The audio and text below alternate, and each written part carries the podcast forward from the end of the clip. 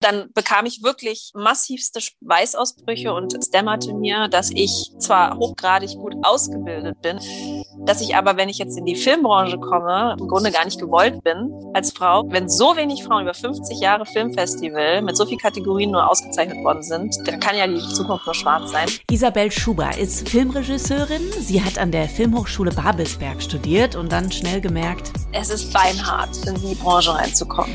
Aber sie hat es geschafft. Sie hatte einen riesen Kinohit mit Honey und Nanny. Sie hat ARD Barcelona Krimis gedreht und nach Cannes ist sie auch eingeladen worden. Ich hatte wirklich gar keine Lust, eine von diesen 100.000 Filmstudentinnen zu sein, die jetzt nach Cannes fliegt, sich da total besäuft mit irgendwelchen fremden Leuten schläft, nur weil es cool ist. Wir sprechen über Premierenpartys, über Octopus-Dokus und über Isabels Mentoring-Programm, mit dem sie Frauen in der Filmbranche supporten möchte. Es gibt fast keine Argumentation mehr, die mir irgendwie erzählen könnte, dass Männer mehr talentiert sind oder Frauen weniger. Und man sieht ganz klar, wenn an den richtigen Stellen gefördert und geschraubt wird, dann kann jedes Individuum, das halt das Talent mitbringt, es auch schaffen im Filmbereich. Die Medienmacherin im Gespräch mit Freddy Schürheck.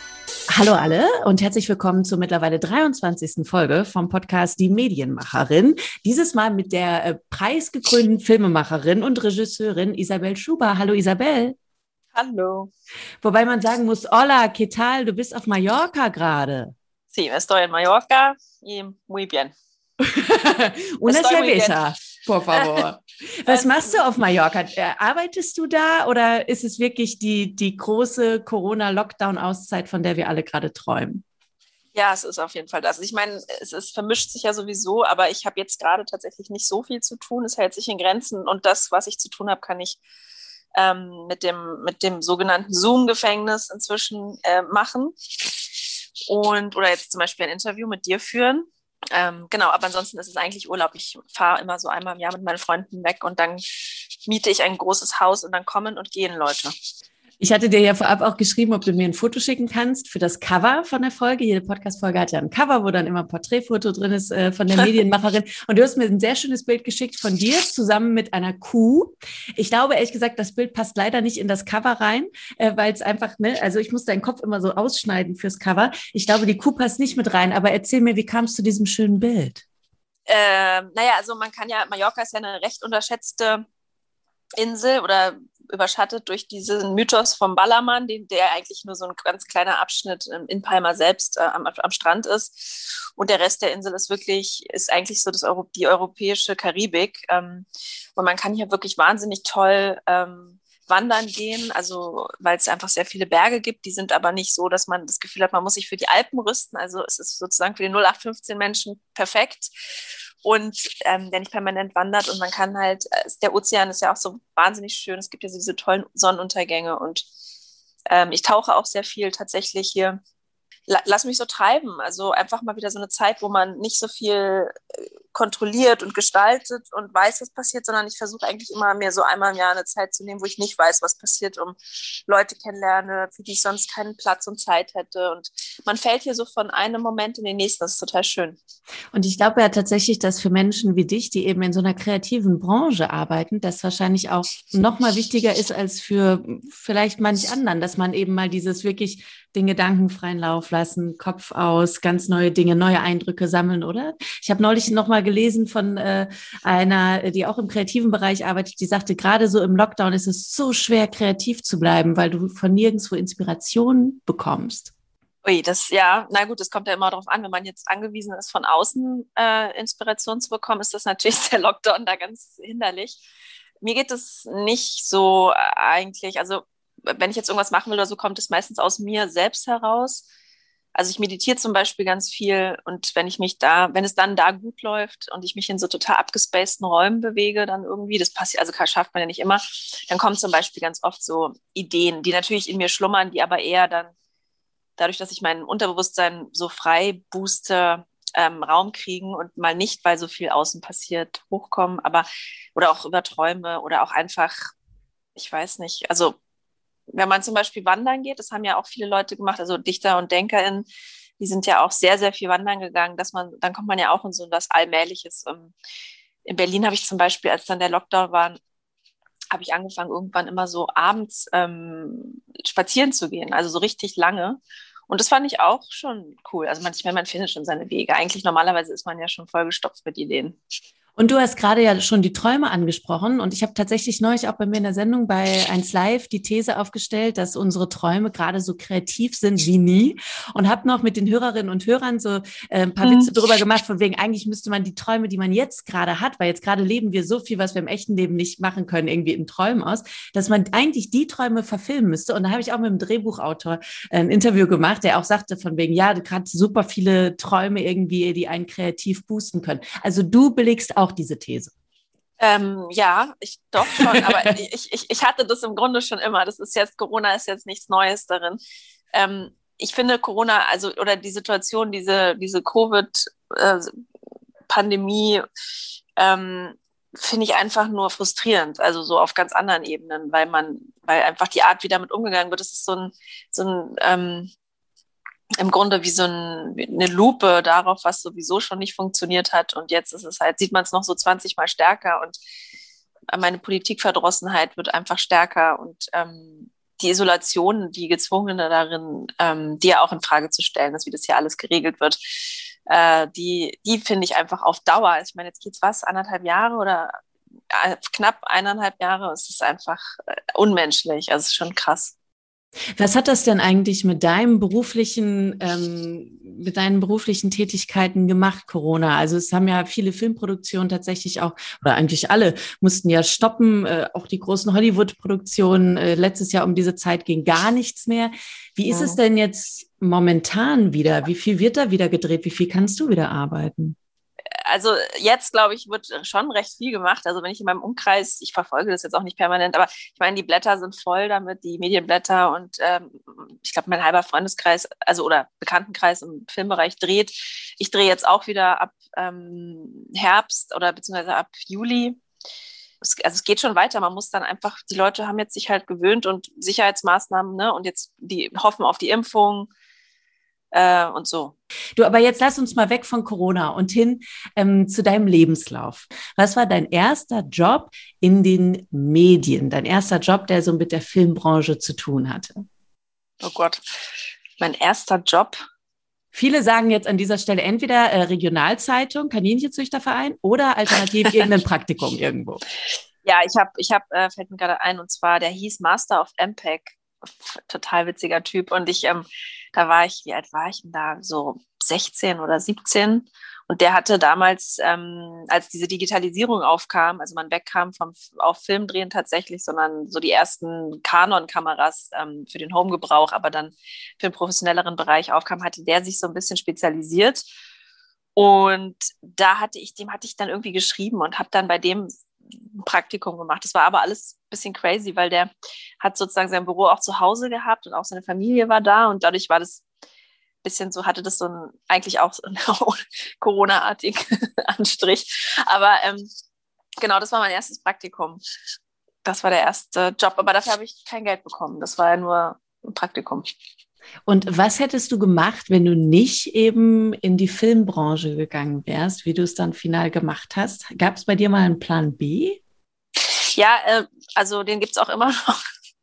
Und ich warte eigentlich nur auf den Abend, also wie ich das irgendwie verbinden kann. Aber ich wollte eigentlich gerne Meeresbiologie studieren. Ich sah mich immer so in irgendwelchen, so in so hässlichen Safari-Hosen irgendwie stundenlang in irgendeinem Dschungel sitzen oder halt äh, auf dem Meer rumschippern in Kanada und in der Arktis und so und ähm, Tiervermächtnisse verzeichnen. Aber naja, das Filmemachen war auch ein starker Wunsch und ich dachte dann auch, vielleicht kann man das ja auch irgendwann mal so dokumentarisch verbinden oder so. Eben, vielleicht musst du das machen. Ich habe neulich, da wurde mir bei Netflix angezeigt, dass es jetzt irgendwie so eine krasse Doku gibt. Ähm, mein Lehrer, der Oktopus. Ja.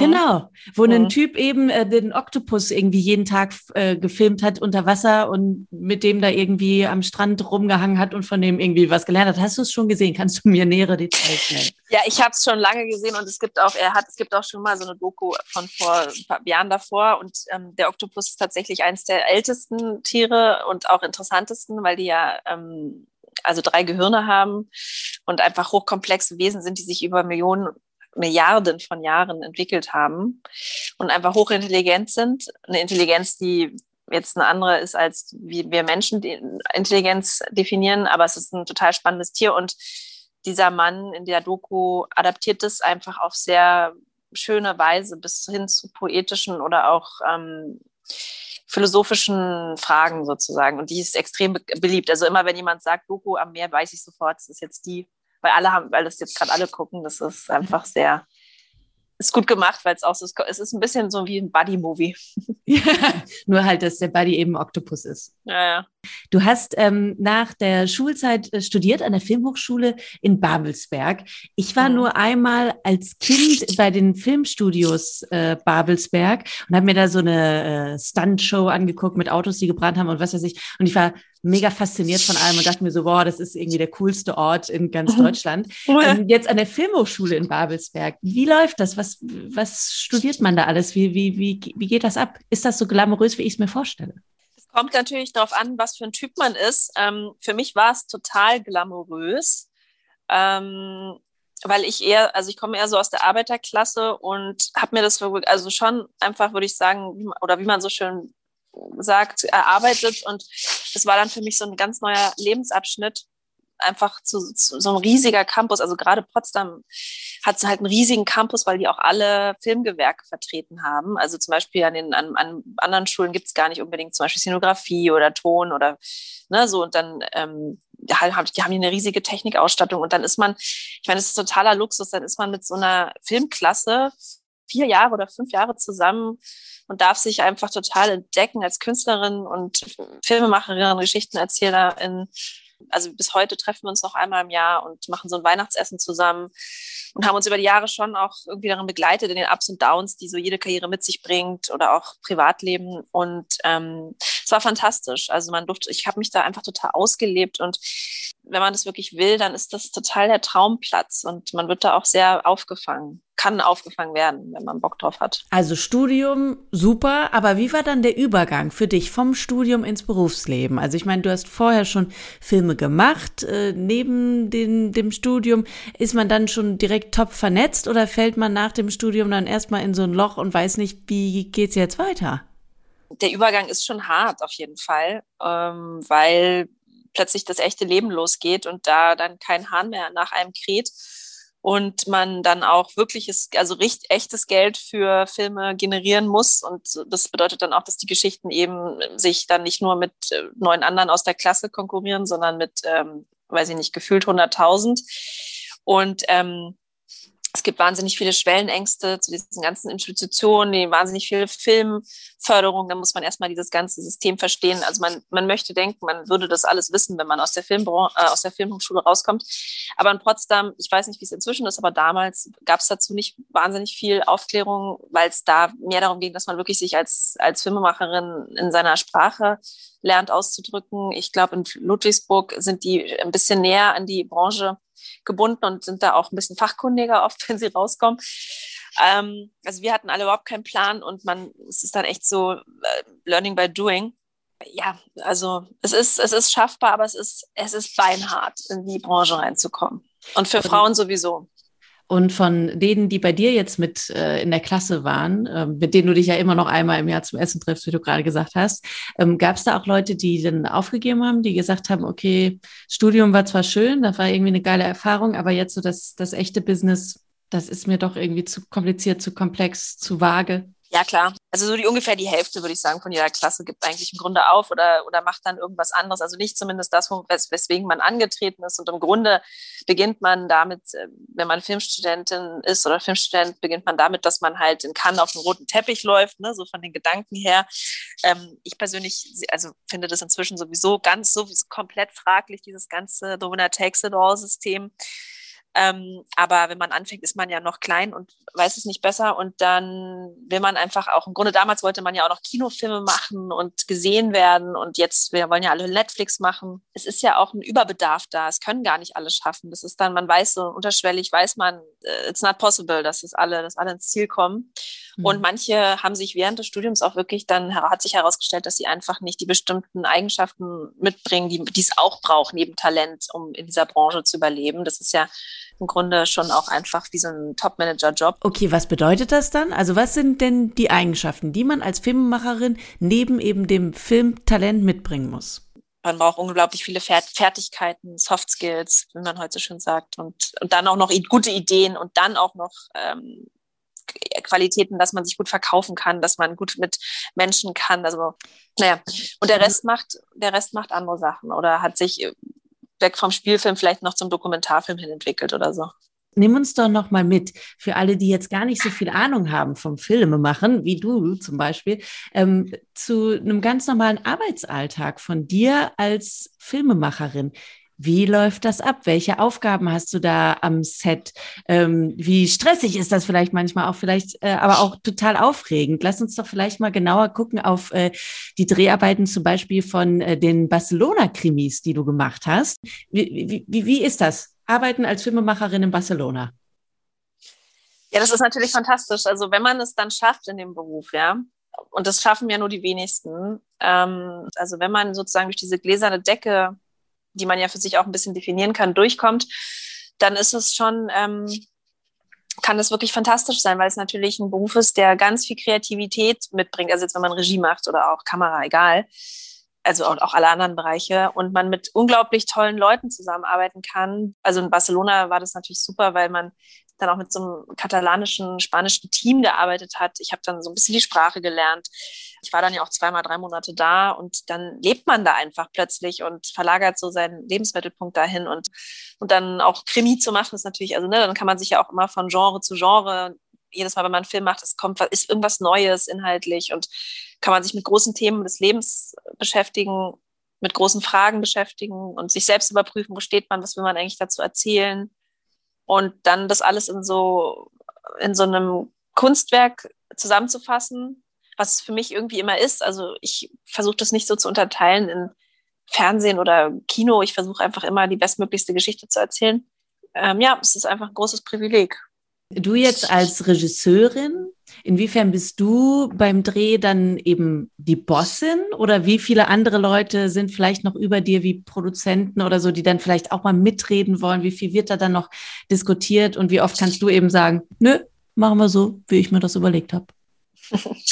Ja, also das ist nicht so einfach. Also das, äh, das ist ein Teamsport. Wir machen ist wirklich eine Teamarbeit und auch im besten Sinne ähm, gerade in der Stoffentwicklung äh, muss man sich einfach gewö dran gewöhnen, mit sehr vielen Leuten darüber zu sprechen. Aber das kann ja oft auch sehr hilfreich sein und sollte auch so sein, dass man da eben konstruktiv auf gute Ideen kommt und muss dann aber das auch immer noch zum Budget abgleichen. Also je nachdem, mit welchem Geldgeber man arbeitet, muss man Kompromisse eingehen, die dann über mehr oder weniger sinnvolle Argumente ähm, gerechtfertigt werden. Also das, es gibt ja, es kennt, also oft wird ja dem Mainstream oder dem 20.15 Uhr Publikum zum Beispiel im Fernsehbereich dann, die, die Menschen werden ja eigentlich oder die Zuschauerinnen und Zuschauer permanent unterschätzt. Oftmals, das kann man dir nicht zumuten oder dann, es geht nicht, weil wir müssen uns hier ans Klischee halten oder ähm, also oftmals solche Diskussionen kommen vor, aber da muss man dann halt einfach clever sein und immer wieder dranbleiben und halt in, die, in den Kontakt gehen mit den Leuten und auch den Leuten die Möglichkeit geben, mit der eigenen Vision mitzuwachsen. Also Filme machen ist einfach super viel Kommunikation und Neugier und Offenheit. Und umso mehr man zum Dreh kommt, also wenn man dann wirklich dreht, als Regisseurin, da hat man schon das absolute Sagen und das genieße ich auch sehr. Du hast das Sagen, aber natürlich hast du dann auch die Verantwortung. Ähm, wie anstrengend ist der Job auch? Wir, also die Filmemacher unter sich lachen immer. Man hat immer so einen Pseudo-Burnout nach einem Film, weil es einfach schon, man schläft sehr wenig und arbeitet sehr viel und auch auf sehr hohem Niveau. Und danach kommt man in den Schnitt, dann kann man sich wieder so ein, chill, kann man so ein bisschen chillen und hat, sein, hat den Cutter oder die Editorin neben sich und äh, ja, die übernehmen dann ja so ein bisschen und dann guckt man halt, welche Geschichte wird's und dann kommen wieder mehr Meinungen. Also dann wird das rumgeschickt, dann werden, kommen die Redakteure, also die Geldgeberinnen wieder dazu und die Produzentinnen und die Verleiher eventuell und dann noch die internationalen Verleiher oder die Co-Produzenten. Also a lot of people und, ähm, und vielleicht sogar noch die Schauspielerinnen, also je nachdem, wie berühmt die sind, sagen dann, na Anni, hier sehe ich zu dick aus oder das, mach doch mal, guck mal da, da habe ich doch das und das gespielt, probiert doch noch mal die aus. Also es wird sehr viel und dann irgendwann hat man es geschafft und der Film kommt in die Mischung und dann in die Farbkorrektur und so weiter. Und naja, genau. Und dann hat man mit sehr vielen Leuten gesprochen. Wie ist denn das ähm, gefühlstechnisch für dich? Dann eben kurz vor einer Premiere, wenn dann eben, weiß ich nicht, Kinopremiere zum Beispiel ist oder eben bei einem Filmfestival oder so, jetzt beispielsweise bei dem Honey und Nanny Kinofilm, den du gemacht hast, ein großer Erfolg. Wie ging es dir da kurz vorher, als du wusstest, jetzt gucken sich die ersten, ich sag mal, normalen Zuschauer abseits vom Team diesen Film an? Wie nervös ist man da? Ähm, ich war auf ich war, ja, ich war nervös, doch, doch. Aber ich, es kommt auch immer darauf an, wie man mit Nervosität umgeht. Und ich kann das ganz gut ertragen inzwischen. Hanyu war jetzt natürlich, ähm, war natürlich eine Riesennummer für mich. Ich kam dann, ich habe ja erst von einem, äh, von so einem 5000 Euro Film zu einem knapp 5 Millionen Film oder was weiß ich, viereinhalb, was das waren, ähm, das war dann einfach, da war ich einfach auch, da war ich noch mega erschöpft, erinnere ich mich.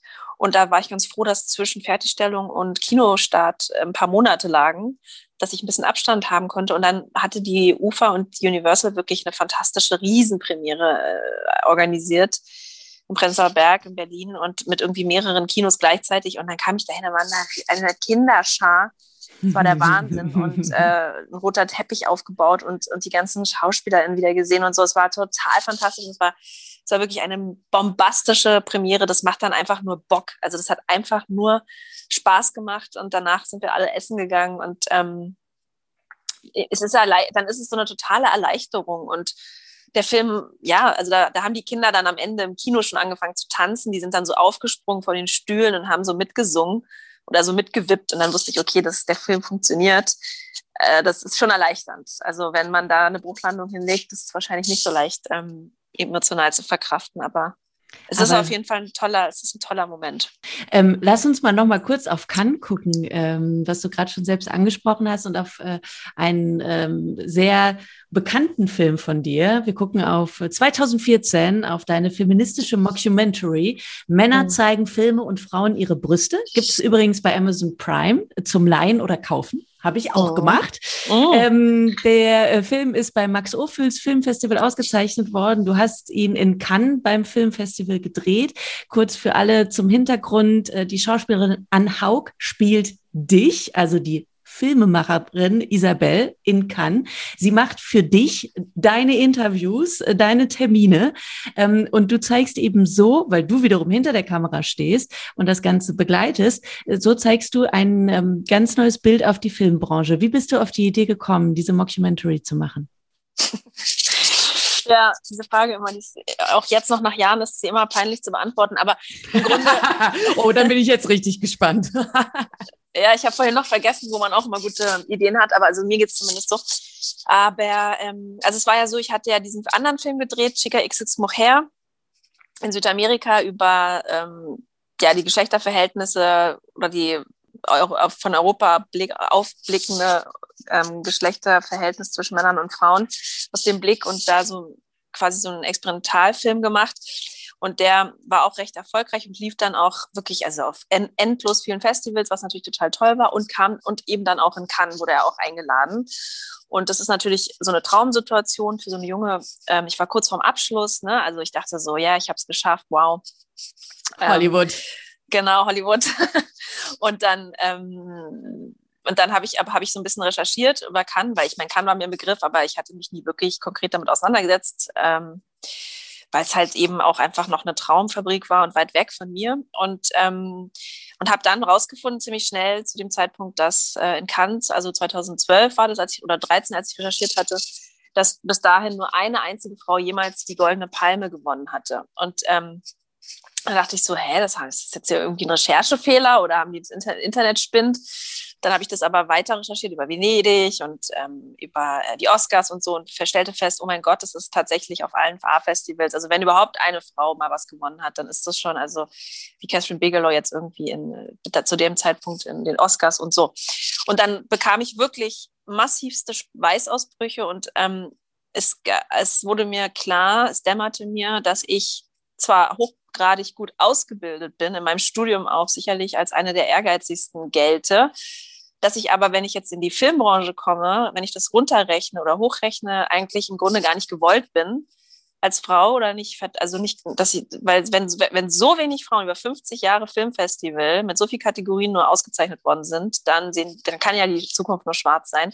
Mhm. Und aus dieser Panik heraus bin ich, musste ich, glaube ich, auf Toilette mich erleich, erleichtern und wie man so schön sagt. Und dann, ich habe nämlich oft auf dem Klo gute Ideen tatsächlich, warum auch immer. Ich auch. Ja, ich ja. auch. Ich mache das manchmal sogar in der Sendungsvorbereitung so, wenn mir noch irgendwie ein Gag fehlt oder eine kreative Umsetzung, dann gehe ich bewusst einmal kurz auf Toilette Ja. Und dann hast du eine Idee. Ja, weil man so loslässt wahrscheinlich. Ja, vielleicht. Und, und dann kam mir die Idee. Also ich dachte, ähm, Angriff ist, der, ist die beste Verteidigung. Ich hatte wirklich gar keine Lust, eine von diesen 100.000 Filmstudentinnen zu sein, die jetzt nach Cannes fliegt, sich da total besäuft mit irgendwelchen fremden Leuten schläft, weil, nur weil es cool ist oder irgendwie Koks zieht. Ähm, und habe dann einfach gedacht, naja, der beste Schutz ist ja im Grunde, einen Film daraus zu machen und jemand anderen statt meiner zu, zu nötigen. Und an Haug ähm, kannte ich da ganz kurz, hatte sie vorher mal in einer Show gesehen, habe ihr dann eine E-Mail geschrieben, die war, glaube ich, wirklich nur fünf Seiten, fünf Zeilen lang. Hi, An, wie geht's? Lang nicht gehört. Ähm, hast du Lust, mit mir nach Cannes zu fliegen und deine Karriere zu beenden, bevor sie angefangen hat? Grüße, Schuber. Und Ann hat zurückgeschrieben, äh, ja, sofort, worum geht's? Und dann haben wir eigentlich ähm, noch Matthias Weidenhöfer ins Boot geholt und damals noch dieser Glock als Autorin und den Kameramann und dann sind wir haben wir uns eigentlich zu viert oder zu fünft aufgemacht und haben dann dieses diesen verrückten Film gedreht, mein Gott. Du sag mal 2017 und so bin ich auch auf dich aufmerksam geworden, hast du ja das Mentorenprogramm Into the Wild äh, mit ins Leben gerufen, was eben im Prinzip so ein bisschen zum Ziel hat, dass zum Beispiel in Cannes irgendwann noch viel mehr Frauen auch ausgezeichnet werden oder auch bei den Oscars. Ähm, kannst du noch mal für alle kurz erklären, was dahinter steckt, hinter diesem Mentorinnenprogramm? Also Wild ist natürlich auch ein bisschen lustig gemeint, nicht? Ähm, und wir haben ja auch dieses Oscar-Logo genommen und da eine Frau draus gemacht. Allein das finde ich schon immer herrlich. Die Grafikerin, die wir haben. Also liebe Grüße an Jasmin, das ist einfach genial. Ähm, genau, ich hatte halt, also ich habe ja danach Männerbrüste ähm, habe ich dann einfach sehr viel politisch auch gearbeitet. Also habe ich sowieso schon immer, aber dann mich dann eben da wurde ich so ein bisschen zur Frauenbeauftragte beauftragt und war auf ganz vielen Panels und dann kam ja auch die Quote, also Regie, pro Quote Regie gleichzeitig gleich dann ähm, und es kam alles ein bisschen zusammen und dann habe ich ja von über die CDU, SPD, Grüne auf irgendwelchen Veranstaltungen mich rumgeschlagen mit alteingesessenen Meinungen über Geschlechterquoten und ähm, also zuerst wurde das ja auch total geleugnet, wir haben kein Problem. Und dann wurden Zahlen, ähm, also finanzielle Mittel gefunden, um, um, um Erhebungen zu machen und Studien zu führen. Und dann kam natürlich raus, dass halt im, im, Schnitt halt nicht mehr als 17 Prozent von Frauen überhaupt Filme insgesamt machen und bei Kamera sogar nur 5 Prozent. Und was aber im Verhältnis dazu völlig absurd ist, dass 50 Prozent der Filmhochschulen Frauen sind. Also im Grunde kann man auch einfach Geld nehmen und es in die Luft, also anzünden und in die Luft werfen. Mhm. Ähm, so rein kapitalistisch mal gesehen dann irgendwann dachte ich, also hat mich das so wahnsinnig genervt, dass alle nur reden und reden und dann irgendwann sagten, ja, stimmt, okay, wir haben wirklich ein Problem und es gibt eine totale Schieflage. Ja, woran liegt denn das? Und alle wollten irgendwie immer so eine super duper Antwort haben, anstatt einfach sich an die eigene Nase zu fassen, mhm. mal die Karteikarten rauszuholen und zu sagen, okay, so, welche Projekte habe ich denn jetzt auf dem Tisch und was kann ich denn tun? Ähm, welche Frauen kenne ich denn noch mal aus von mir aus dem Studium oder welche Filme von Frauen kenne ich? Wen finde ich interessant? Wen kann ich auf mein nächstes Projekt setzen? Und habe dann gedacht, so, ich starte jetzt ein Mentoring-Programm indem ich alles, was mir, was ich mir gewünscht hätte im Übergang, worüber wir ja schon gesprochen haben, zwischen Studium und auch Beruf dann, ähm, was mir gefehlt hat und was mir das Leben maximal erleichtert hätte. So, und das äh, Mentoring-Programm Into the Wild, von dir initiiert, läuft jetzt eben mittlerweile deutschlandweit mit den Filmhochschulen. Wie wird's angenommen? Ähm, der erste Jahrgang, also es ist sehr erfolgreich tatsächlich. Ähm, und auch jetzt schon der zweite Jahrgang ist also Wahnsinn. Wir haben die, die Projekte laufen super, wir kriegen ständig, wir müssen uns, wir kommen, wir kommen nicht hinterher, uns gegenseitig zu gratulieren, was natürlich sehr erfreulich ist. Und ähm, mal gucken, also es dauert ja auch immer, aber so, es kommen jetzt so peu à peu langsam immer mehr Filme raus. Auf der Berlinale haben ja auch zwei Filme von uns gewonnen. Und ach, es, also es läuft gut, es hat sich gut integriert, die Branche ist total offen.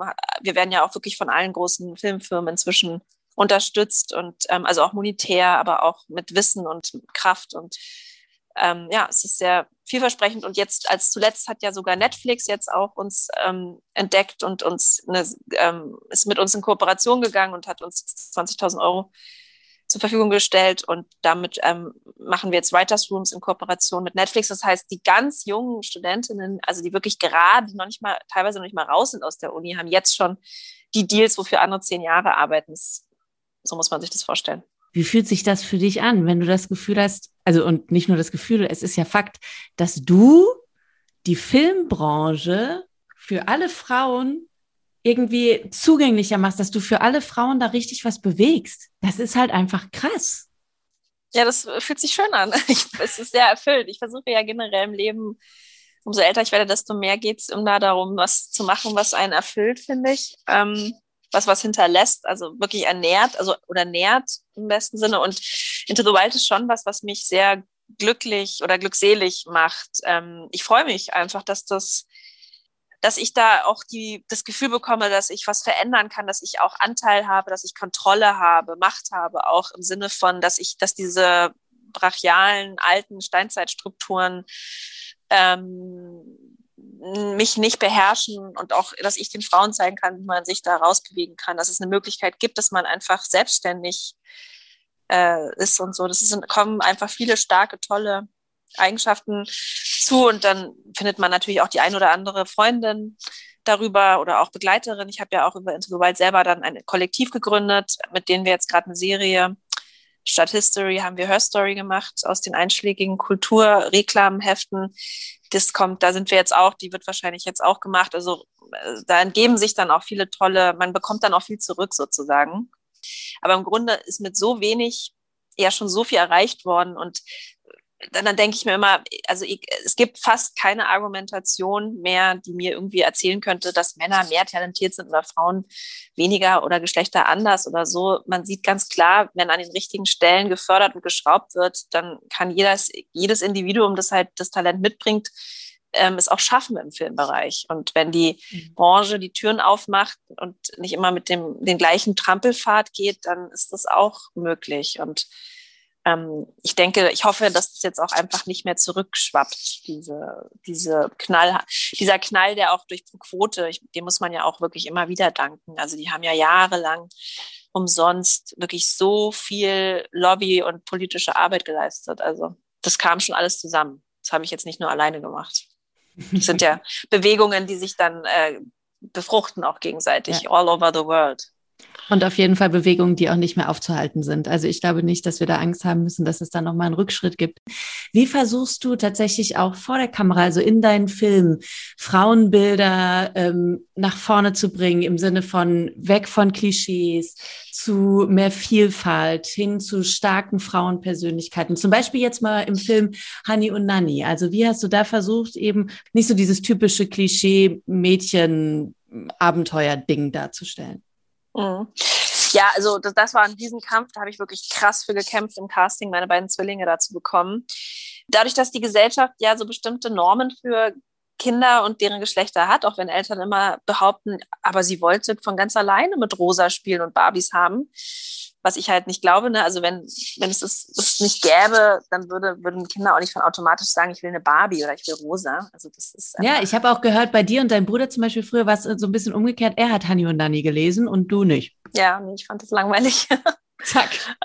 Also als Kind. Äh, ja. Das habe ich erst später Qualität daran genossen. Wir hatten ja so eine Geschichte, wo wir so ein Rau, so ein äh, Haudegen hatten, also ähm, Honey, die quasi die noch mal ein bisschen mehr die Hauptrolle gespielt hat, die wirklich macht und alles auseinander nimmt und keine Grenzen kennt und ähm, das ganze Internat auf den Kopf stellt, im Grunde in eine große Opposition geht und eine Revolution anfängt. Und es, ich habe gar nicht erst ein Mädchen gefunden mit dieser Qualität. Und ähm, habe dann und dann kamen diese beiden und die und da ich weiß noch beim ersten Casting hat dann es war so eine Szene und die musste halt der Lehrerin widersprechen und Laila, also Meinecke, die dann ja die äh, Honey gespielt hat, hat dann wirklich am Ende, ohne dass ich ihr was gesagt hat, ist so wütend geworden in der Szene über dieses Nein, das darfst du nicht, dass sie am Ende so aufstand, den Stuhl umgeworfen hat und dieses Castingstudio verließ. Und ich so, okay, that's, that's my couple. Und ähm, äh, Rosa, also ihre Schwester, hat dann wirklich nur so feist, gefeixt, so gefeixt im Hintergrund. Es war so ein herrliches Team. ähm, und die waren aber von Natur aus schon, von sich aus viel androgyner und auch so ein bisschen bäuischer. Mhm.